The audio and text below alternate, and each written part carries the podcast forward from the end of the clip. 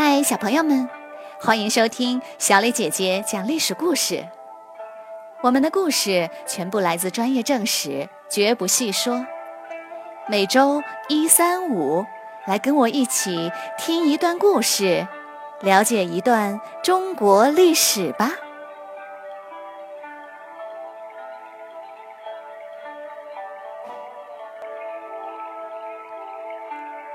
今天我要给你们讲的故事的名字叫做《跋扈将军》。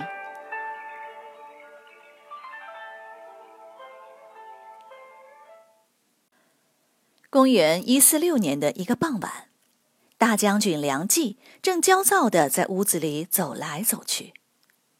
他一想起白天在三公九卿的高层会议上，太尉李固死活也不同意他的意见。就恨得牙根痒痒。国不可一日无君，要是听他的，今天皇帝就已经定下来了。现在倒好，还不知道要拖到哪天呢。说起来也怪，这是连续第三年死皇帝了。前年三十岁的汉顺帝死了，由唯一的两岁的儿子继位。汉顺帝的皇后，也就是梁冀的妹妹，成为太后，临朝听政。可还不到一年，婴儿皇帝又死了。汉顺帝没有其他儿子，只好找了一个八岁的小侄子来继位。这个八岁的小皇帝倒是聪明大胆。有一次早朝时，梁冀正指手画脚的呵斥官员办事不力。隐约听见小皇帝在背后轻声说：“这就是一个跋扈将军。”梁冀不由心中一惊。然而就在昨天，小皇帝不知吃了什么，突然肚子疼，摔倒在地就咽气了。今天三公九卿开会，就是讨论由谁继位的事儿。梁冀推荐十四岁的李吴侯刘志，大家都表示同意，眼看就要通过了。偏偏太尉李固提出来要立清河王刘算。梁冀已经打算把最小的妹妹嫁给刘志，这个刘算又算是哪头算呢？可这个李固真是个死脑筋，怎么说也不肯改变。梁冀正琢磨着。门房来报，曹腾求见。曹腾在宫里几十年，是汉顺帝最宠幸的宦官，跟梁家关系非常密切。曹腾进来对梁冀说：“梁家掌管朝政这么多年，门下子弟遍天下，难免会有些过失。刘算跟你非亲非故的，我觉得。”还是刘志更好，这件事你一定要想清楚啊！第二天再次开会，梁冀冲进会场，气势汹汹的吼道：“都给我少废话，就定刘志了！”官员们都害怕，唯唯诺诺的说：“行，就听大将军的。”只有李固仍然坚持：“我觉得还是刘算更好。”梁冀气得阴沉着脸，猛地一拍桌子，喊了声“散会”，就扬长而去。梁冀到后宫去见了妹妹梁太后一趟，随后梁太后下令罢免李固的官职，另任命一个新太尉。就这样，李固就没有资格参加会议了。几天后，梁冀迎接刘志进宫，就是汉桓帝。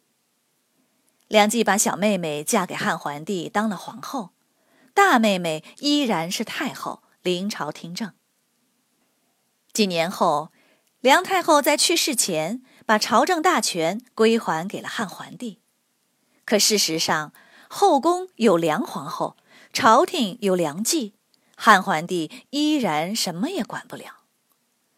梁冀的权势越来越大，宫里宫外都是他的人。简直前所未有！朝廷的事，只要他不点头，就不能决定。各地进贡的东西，都要把最好的先给梁冀。任命的文武百官也要先到梁冀家谢恩，才敢去上任。梁冀家占据一整条街道，每一栋房子都雕梁画栋，富丽堂皇。院子里处处是假山怪石、奇花异草，极其奢华。就这样过了很多年，直到梁皇后去世了，已经二十七岁的汉桓帝头一回没有了来自皇后的压力，感到无比的轻松畅快。他心想，要是在朝廷上也能这么自在就好了。一天上厕所时，他见四下无人。就问身边的宦官：“你知道有谁跟梁冀关系不好吗？”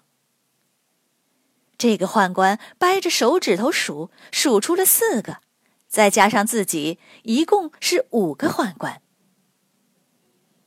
汉桓帝把这五个宦官叫到一起，偷偷的商议。有个宦官说：“梁冀不过是个奴才，要杀他并不难。”只是不知皇帝下定决心了没有？汉桓帝说：“我当然是有决心的。”说完，汉桓帝把一名宦官的手臂咬出血来，带头起事。几天后，汉桓帝突然派出禁军一千多人包围了梁冀家，宣布罢免他的大将军，并流放到越南。梁冀出不去。只好自杀了。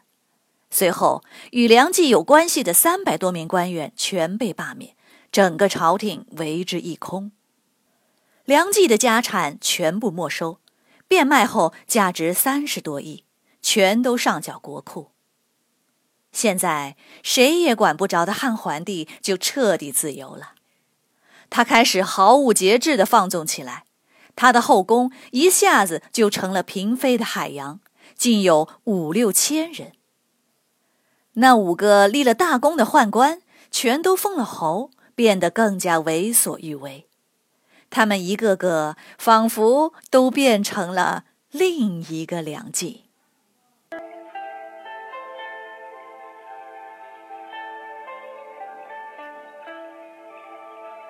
小朋友们，今天的故事就讲到这里，请你来说一说。汉桓帝杀死梁冀后，获得了彻底的自由，想做什么就可以做什么。皇帝是国家的首领，你认为是否应该要管一管皇帝的行为呢？假如应该管，要怎么来管呢？欢迎你们到公众号留言，或用语音说出你们的想法。感谢你们今天的收听。我们下个故事再会。